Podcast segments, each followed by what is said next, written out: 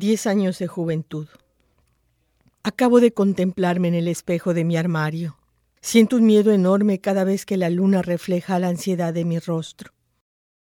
Me queda todavía un año de juventud y acaso de vida.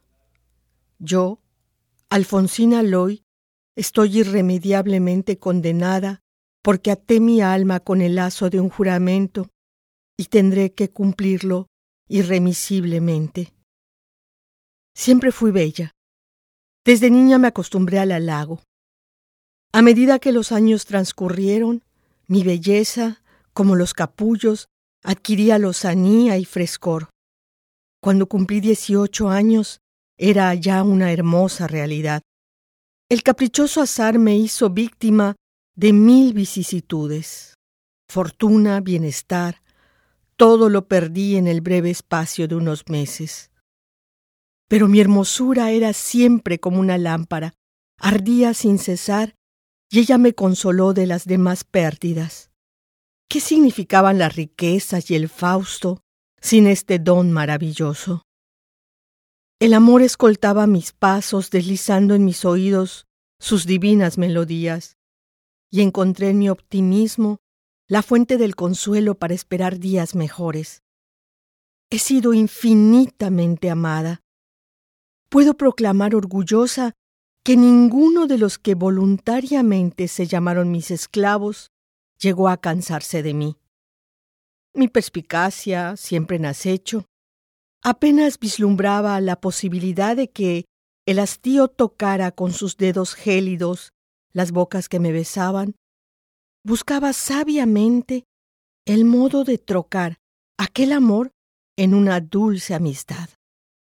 Así he logrado tener amigos incontables que, agradecidos a mi sonrisa, tornaron a ser, sin saberlo, mis fieles y rendidos esclavos.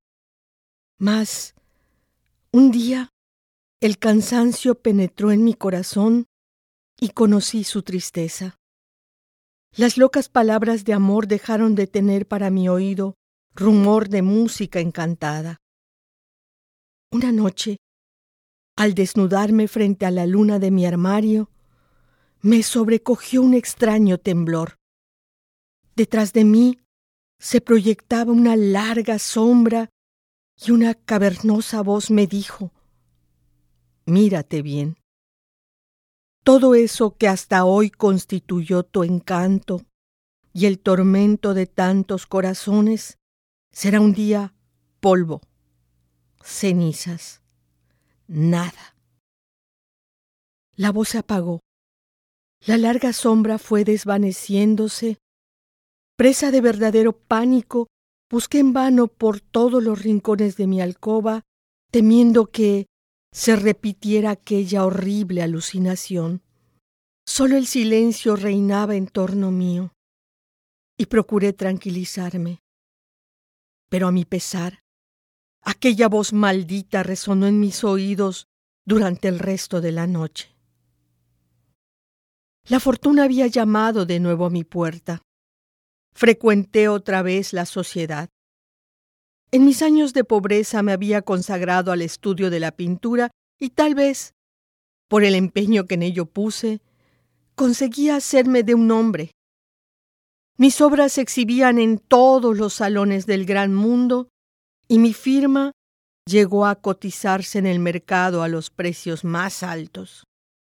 Los grandes señores de la nobleza y de la banca se sentían honrados con ostentar un lienzo mío en las paredes de sus palacios. Mis retratos aparecían en todas las revistas extranjeras y el amor, siempre el amor, seguía escoltando de rosas mi camino. Pero yo no había amado todavía.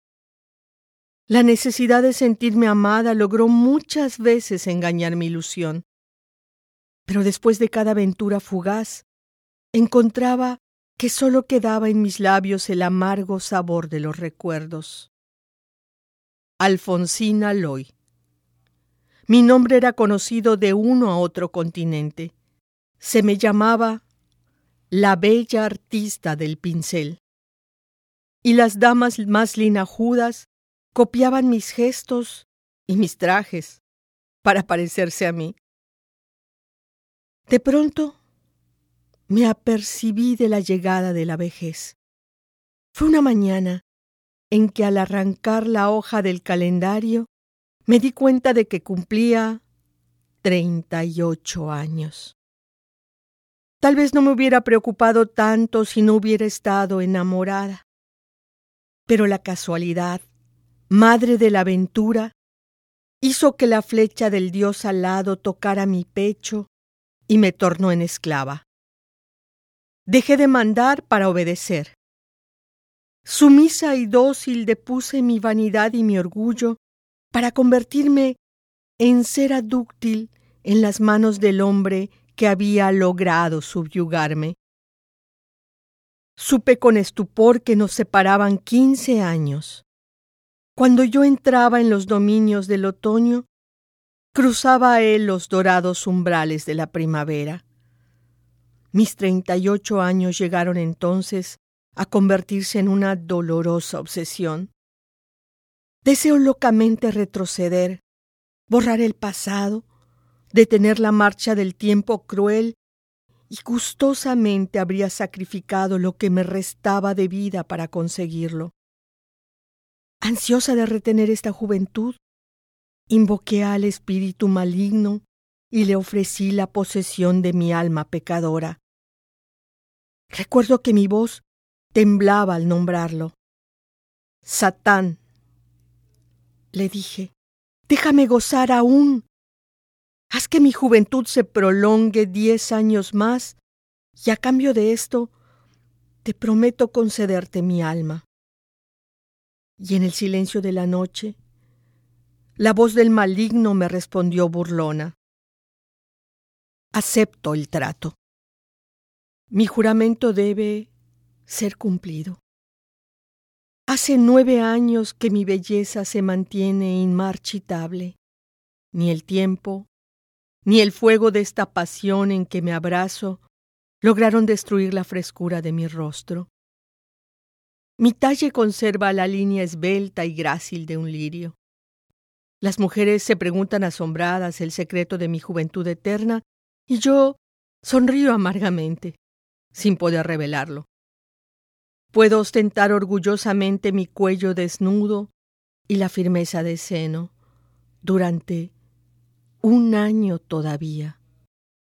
Mas dentro de doce meses todo habrá terminado. El plazo fatal está próximo a cumplirse. El día en que el espejo de mi armario me devuelva la imagen de una mujer marchita y triste. Satán vendrá a reclamarme el cumplimiento de mi promesa. Y este amor tan dulce que es para mí más que la vida misma, dejará de pertenecerme. Me falta valor para esperar. Prefiero matarme. Y así, mi rostro bello aún quedará grabado para siempre en la retina de aquel a quien amo apasionadamente. Las páginas que anteceden fueron encontradas por mí en el fondo de un rico cofre cincelado de oro, que pertenecía a la famosa artista Alfonsina Loy. Su trágica muerte, acaecida cuando se hallaba en el esplendor de su belleza y de su fama, permaneció hasta hoy en el misterio. La casualidad las puso en mis manos y yo revelo este secreto al público, que no supo explicarse entonces la causa de su desesperada resolución.